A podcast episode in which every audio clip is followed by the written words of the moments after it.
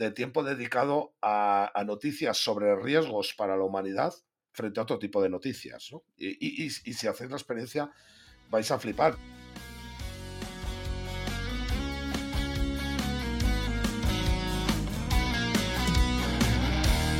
En algún lugar de un gran país. Muy buenas a todo el mundo, soy Adrián Susudio y esto es Charlando con Libros.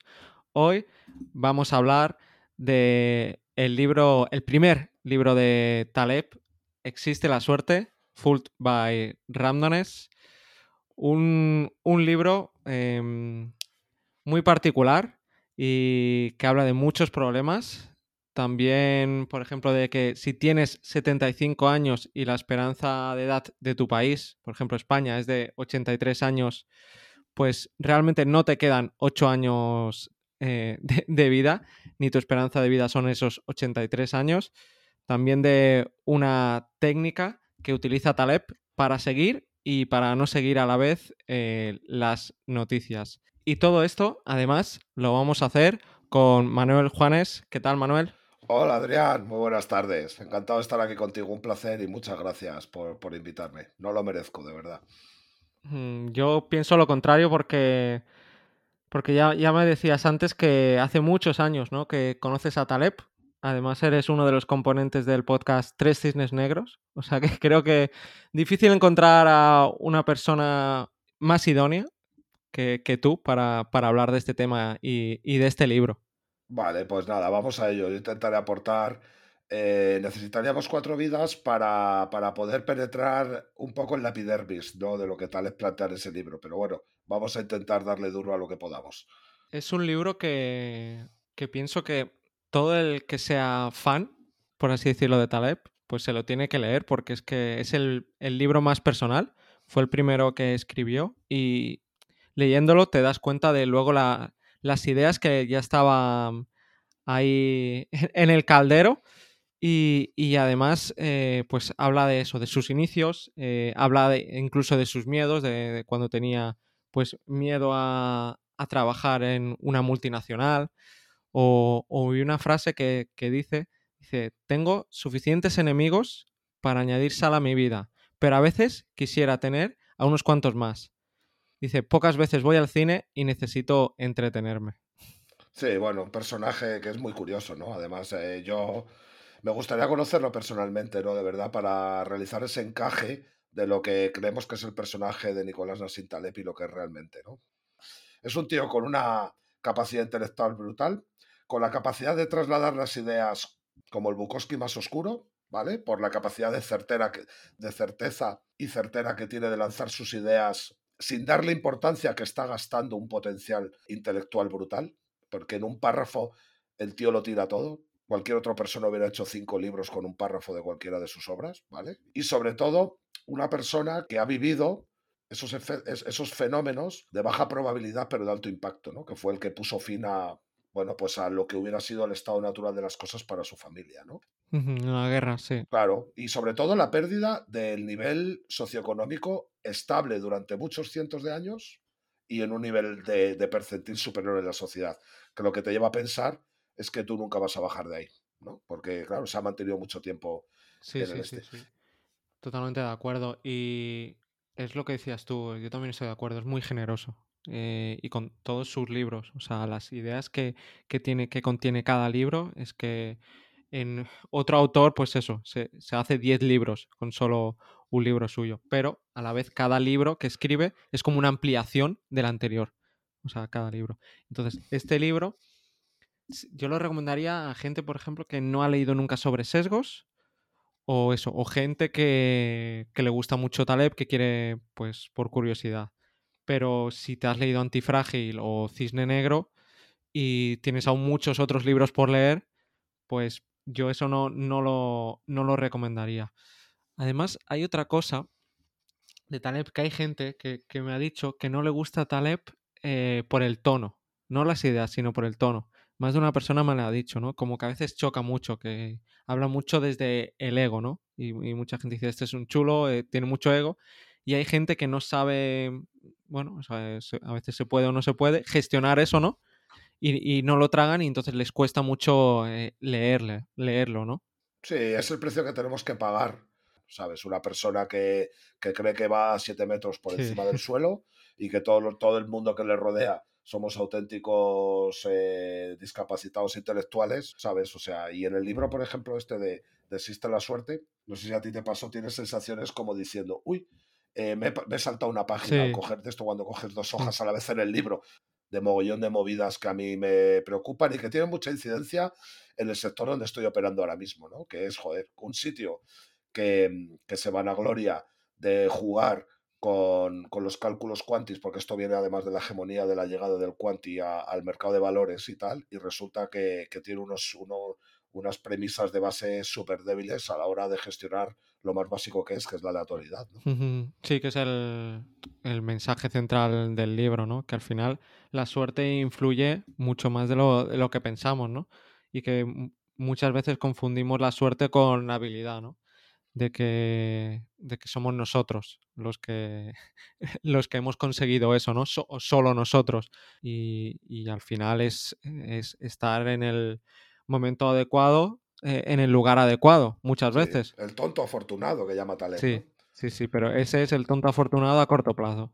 Porque luego, al final, a, a largo plazo, como eh, no tiene eh, la volatilidad, ¿no? No, no, no sabe eh, gestionar la volatilidad, al final es el primero que cuando hay el, cambio de ciclo, eh, pues se va a la mierda. Hmm, Sí, de hecho Taleb eh, lo deja muy claramente explicitado todo el tema de, la falsabilidad de Popper, de Karl Popper, cuando él habla que directamente él ha perdido dinero cuando los demás ganaba, pero es que él ha ganado mucho, mucho, mucho dinero cuando los otros han, perdido. ¿no? Y, está, y él pone encima de la mesa un elemento que es eh, las expectativas y el riesgo. ¿no? Claro, tú al final el ser humano somos de luces cortas y cuando hacemos cálculos probabilísticos, al final nos pesa el volumen, la frecuencia de la probabilidad. ¿no? Cualquier cosa que tenga un 10 frente a un 3, ¿vale? Nos, no- no- nos, nos hace movernos en dirección a ese 10, ¿no? Porque at- atribuimos un porcentaje mayor. Pero claro, lo que sucede es la expectativa y claro, Taleb te lo pone en números y al final lo que te hace es eh, una serie de cálculos muy sencillos para que tú veas realmente, claro, que, que el suceso de alto impacto está en la probabilidad pequeña. Pero al final es lo que decías tú, el cerebro eh, está, quiere eh, ir ganando, ir ganando, aunque sea un poquito, un poquito, un poquito, ¿no? En vez de, es mu- mucho más doloroso ir perdiendo un poco, cada día pierdes, cada día pierdes. De pronto un día ganas muchísimo y en verdad recuperas todas esas pequeñas pérdidas porque te has, eh, ese día que has ganado es porque has hecho una opción y te has protegido, ¿no? Ese cisne negro, eso, eso malo, y, y al final el resultado es que, es que ganas. En cambio, pues los operadores que, que más éxito tienen durante un ciclo, luego son los primeros que aparece eso, un suceso raro, un cisne negro, o no, simplemente cambia la tendencia, y esos son los primeros que, que- que se van, eh, que, se arruinan, que las ganancias que habían tenido para su empresa ellos mismos durante muchos años, en una semana eh, se van, eh, las pierden y encima pierden más. Entonces son los primeros que, que echan. Entonces dice Taleb que él vio eso y vio que los únicos supervivientes en los mercados, en la bolsa, a medio largo plazo, eran los que utilizaban opciones. Y sobre todo los que se cubrían con las opciones de, posibles sucesos. Y que nunca eran los que ganaban más dinero a corto plazo, ni eran los que destacaban, ni era pues ese tipo, ¿no? Que iba bien trajeado, ese que podría ser eh, el cuñado perfecto, ¿no? Pero a cambio de eso, realmente, pues eso, como decías tú, un tonto con suerte. Y que además no sabe que tiene suerte, eso es lo, más importante.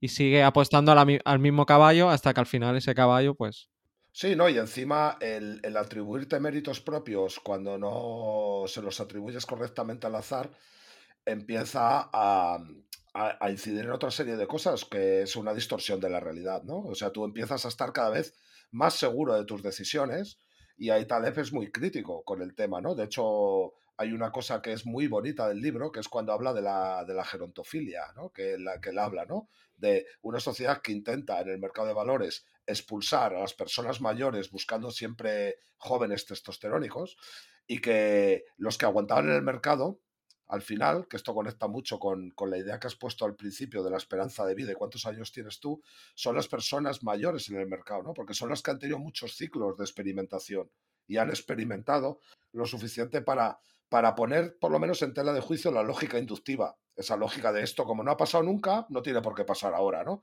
Y esos mayores, que quedaban pocos y que no son los buscados por los mercados de valores, Taleb los considera que, es un elemento muy importante y que la sociedad está despreciando, porque Taleb dice cosas en este libro muy interesantes y contraintuitivas.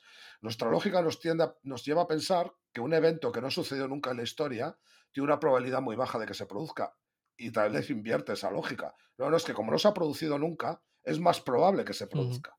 Y yo recomendaría, que tú habías dicho, no es recomendable, pero yo recomendaría mucho Fuller Randomness para la gente que esté en las ciencias sociales y tenga problemas con, la, con, con, con, con las técnicas cuantitativas. Uh -huh. Estadística, probabilidad, etcétera, etcétera.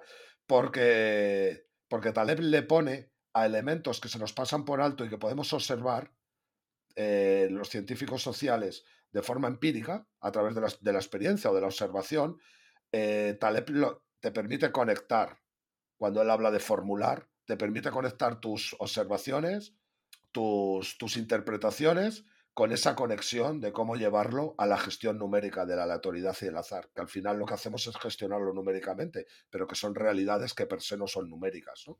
Y lo recomendaría para toda esa gente, porque a mí, yo creo que por eso me pegó tan fuerte este libro, ¿no? Y me llegó, ¿no? Porque me ayudó mucho a ver las conexiones de lo cualitativo y cómo se puede trasladar a una visión cuantitativa, ¿no? Y, y a diseñar de alguna un modelo basado en, la, en, la, en los escenarios, en la, en la, probabilidad y la aleatoriedad que yo utilizo para intentar no predecir el comportamiento humano, porque eso es imposible, pero sí por lo menos para eliminar, como dice Taleb, el impacto negativo que puede tener un, un comportamiento humano en, en, en mi trabajo, ¿no? en, las tareas, en las actividades a las que me dedico en mi trabajo.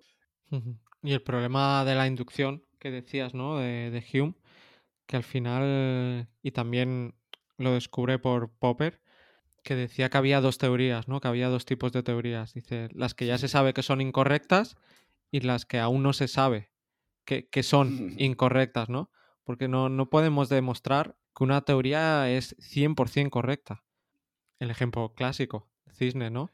No podemos demostrar que son cisnes blancos, que todos son cisnes blancos. Apareció un cisne negro y ya con eso se fue toda la teoría eh, por ahí. Entonces, a colación de esto y aprovechando que hablamos de, Hume, quiero recomendar un libro, que a lo mejor te lo has leído, que es un libro muy bueno, que es El infiel y el profesor, que habla de, de Hume y de, y de, Adam Smith, que habla de su relación. Es como una biografía de los dos, pero a la vez de, de su amistad y cómo uno y el otro se, se influyeron. O sea, me pareció un libro súper, súper original. Pues no lo conozco. Pues ¿eh? está. Y, me encantan las, las historias de amistad pues, de este tipo. Pues ¿sabes? cuando te lo leas me, me, me dices ya, y ya verás. Seguro, seguro que te gusta mm. porque pienso que está infra, infravalorado, no está tan conocido como, como tendría que ser y además es súper ameno. No, no, no es. Sí, claro, es que por ejemplo, eh, fíjate esa lógica que plantea Popper de forma más explícita, me parece que es en, en, en La Nación Abierta eh, directamente lo que cuestiona es, no, no, no, vamos a cambiar. Por eso digo que esta, esta síntesis que hace Taleb está todo llena de vómitos eh, contraintuitivos, pero que, que, son maravillosos. No, no, oye, que es que la física de Newton no es científica porque la hayamos co conseguido refutar, es científica precisamente porque la hemos conseguido refutar. Uh -huh. Que conecta con las teorías tienen que ser refutables y la otra es que si tu teoría no se ha refutado es porque todavía no le ha llegado el momento refutarse. De hecho, cuanto más tiempo lleve sin refutarse, es más probable que, más, que, que en una eh, próximamente se refute, ¿no? Todos tenemos que pensar, yo de ciencias eh, puras, por llamarlo de alguna manera, eh, no tengo ni idea, ¿no? Pero es lo que sucede cuando salen nuevos elementos como la física cuántica o determinados elementos que lo que hace es triturar todo lo que había sucedido antes, ¿no? Y Taleb, por ejemplo, es muy crítico con la astrología, porque utiliza eh, la, la astrología, vive en un escenario que de alguna manera es imposible refutar la teoría que puede marcar un astrónomo. Sí. ¿Vale? Porque son unas dimensiones temporales, etcétera, etcétera, que todo esté por una situación de que, bueno, pues tal vez sabemos cómo es, y directamente a los medios de comunicación o otros, pues o a los dentistas o a determinados eh, tipos que tiene ahí que son como para él especialmente pegables y la astronomía lo utiliza en el libro como por una cuestión de filosofía de la ciencia, ¿no? De, oye, pues esto no sé hasta qué punto podría ser una ciencia, porque las teorías de, de que Marte estuvo en tal alineamiento con la Tierra nunca pueden ser refutadas porque es un efecto que pasó random en un momento y que no tenemos posibilidad de refutar. Entonces, será lo que sea, pero no es científico, ¿no? La astronomía no es una, no es una disciplina científica porque no se puede refutar. y, sesgo de supervivencia, porque todo el rato habla en, el libro, ¿no? Eh, hay un montón de, de, biografías, ¿no? De gente que tiene éxito y que te dice exactamente todo lo que hizo para, para tener éxito, ¿no? Cuando mucha otra gente ha hecho lo mismo y, no ha tenido éxito porque no ha tenido el factor suerte, además. Claro. O sea... Sí, yo eso lo he, yo eso he visto, he intentado, vamos, es un tema en el que he abundado mucho porque lo he intentado hacer, ¿no? O sea, o sea de verdad lo, lo he, he, ido a buscar las fuentes para intentar buscar otros muchos casos que han hecho lo mismo. Me ha llevado trabajo para ver qué se quedaron. Sí.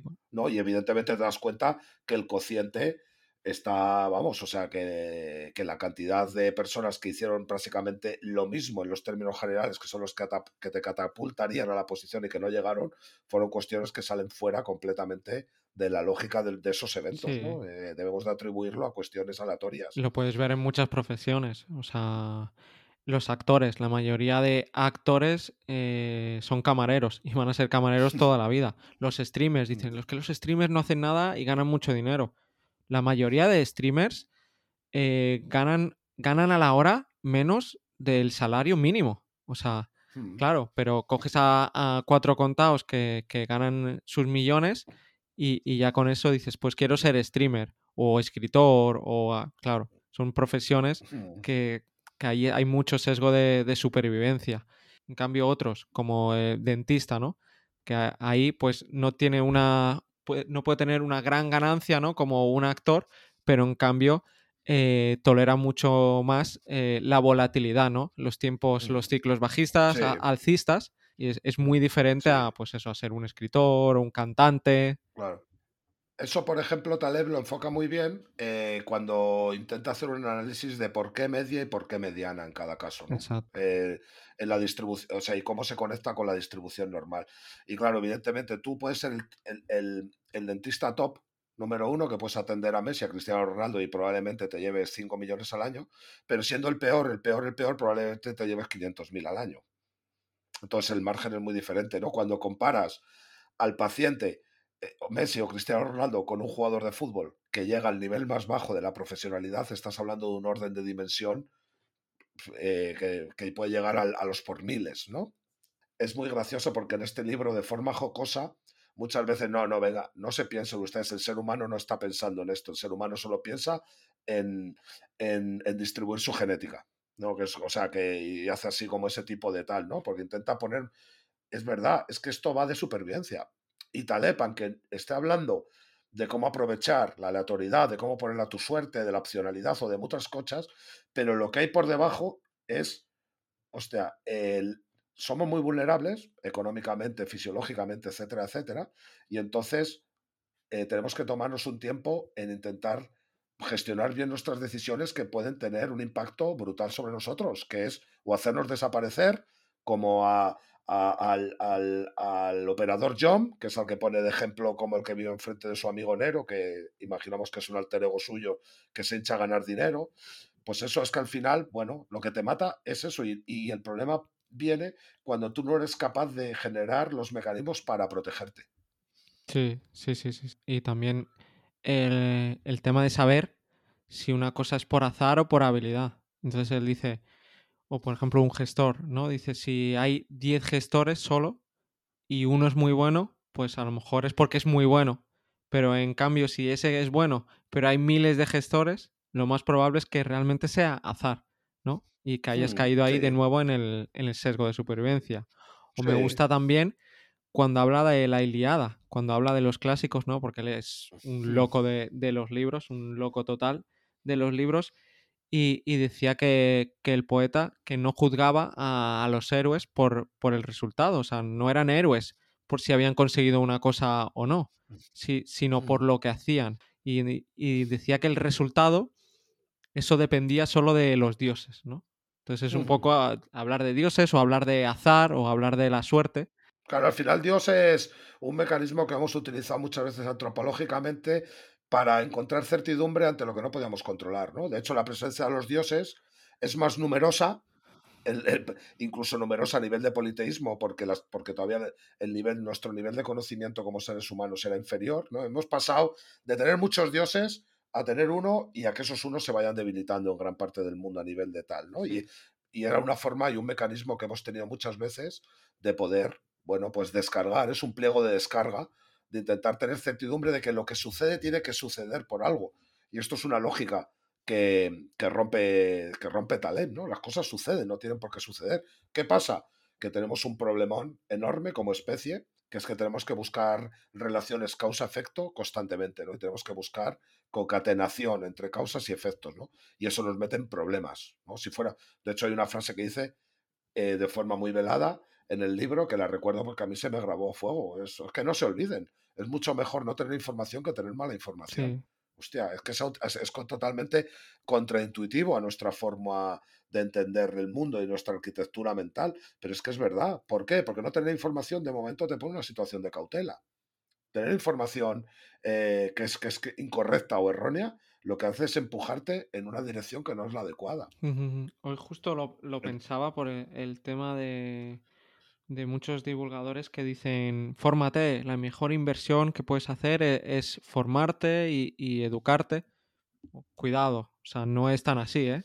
O sea, No, es que no hay, no hay, no existe, no, y es no hay hay una una correlación en tener una gran educación con ganar mucho dinero o con ser feliz o no hay, o sea, siempre se ha dicho eso, ¿no? Y, la y la tradición de ir al colegio, de, de educarse, no hay esa, esa gran correlación y, y es lo que dices tú, pues mejor no saber nada que saber cosas malas, porque desaprender es muy difícil. Y, y relacionado con eso está también el tema de las noticias, ¿no? Que Taleb, igual que yo, estamos muy en contra de, de ver las noticias porque al final las cosas importantes te acabas enterando. Las cosas realmente importantes, antes o después, pues te enteras. También es muy fácil eh, pensar, y yo también he caído en ello, de decir, sé que la mayoría de noticias son negativas, eh, caen en sesgos, eh, incluso algunas son interesadas, muchas otras simplemente es que el periodista quiere acabar su trabajo e irse a casa y tiene que poner algo. Pues muchas veces es eso, simplemente. Y dices, bueno, sabiendo eso, pues aunque las vea o las siga, no me van a afectar eh, emocionalmente. Y, y al final eso no es cierto, o sea, nos van a afectar emocionalmente y además vamos a gastar una energía mental para ello, para luchar contra ello y, y no es infinita. Entonces, la mejor solución, pues no seguirlas, ¿no?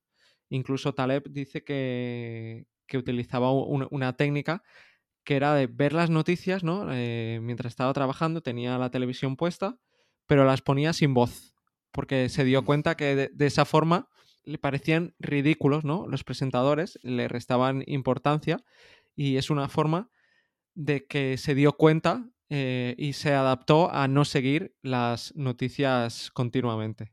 Sí, es que es un producto, ¿no? Eh, la- las noticias no venden información, venden un estado emocional, ¿no? Mm, Yo las veo de vez en cuando, ¿eh? Las veo científicamente, desde una perspectiva científica. Llevo muchos tiempo, llevo mucho tiempo tomando métricas de, de tiempo dedicado a, a noticias sobre riesgos para la humanidad frente a otro tipo de noticias, ¿no? Y, y- y- y si hacéis la experiencia, vais a flipar, porque el tiempo ya, ya es difícil hacer el experimento, porque prácticamente el 90% es riesgo para la humanidad. sí. O sea, ya no informan, lo único que te trasladan es Sí, riesgos. miedos y, y tal. Pero porque es lo que es lo que vende al final. O sea, en, en las noticias, las noticias que no hacen eso, la gente al final no, no acaba siguiéndolas. O sea, es que al final es- hay que pensar también, que- también eso, ¿no? Eh, es, es- está todo eh, ligado, ¿no? No hay que decir, es que los periodistas, no, es que también quieren comer y. Ellos, la- la- la publici- la- los medios de comunicación se siguen nutriendo por una variable básica, que es el tiempo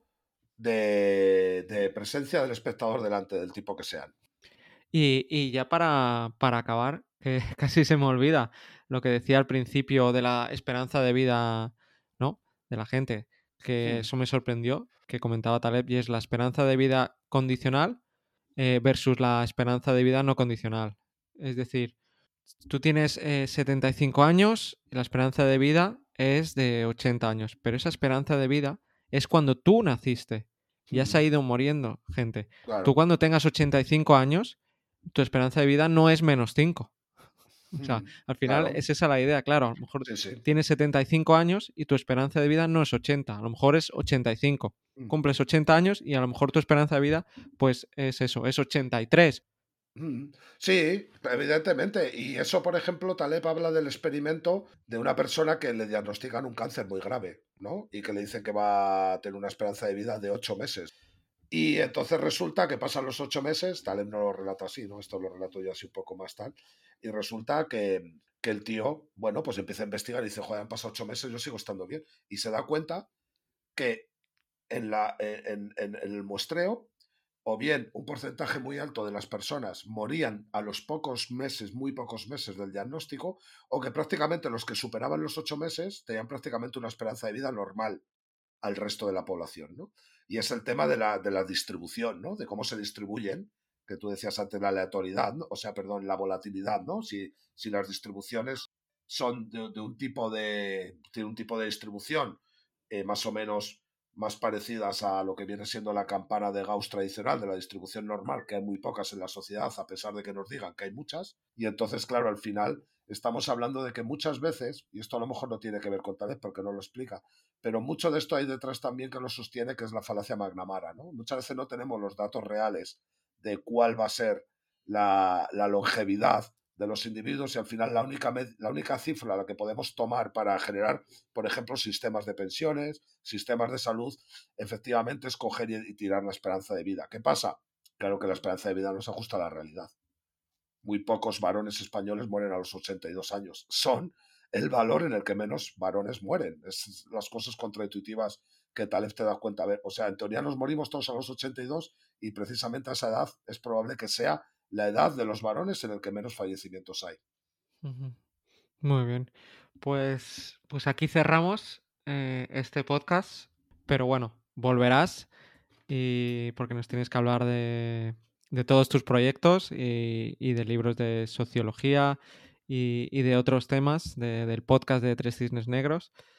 Y muchísimas gracias, Manuel, por venir y bueno, hasta la próxima. Vale, encantado. Me hubiera tirado aquí hasta Nochevieja. Un placer. Seguro, chao.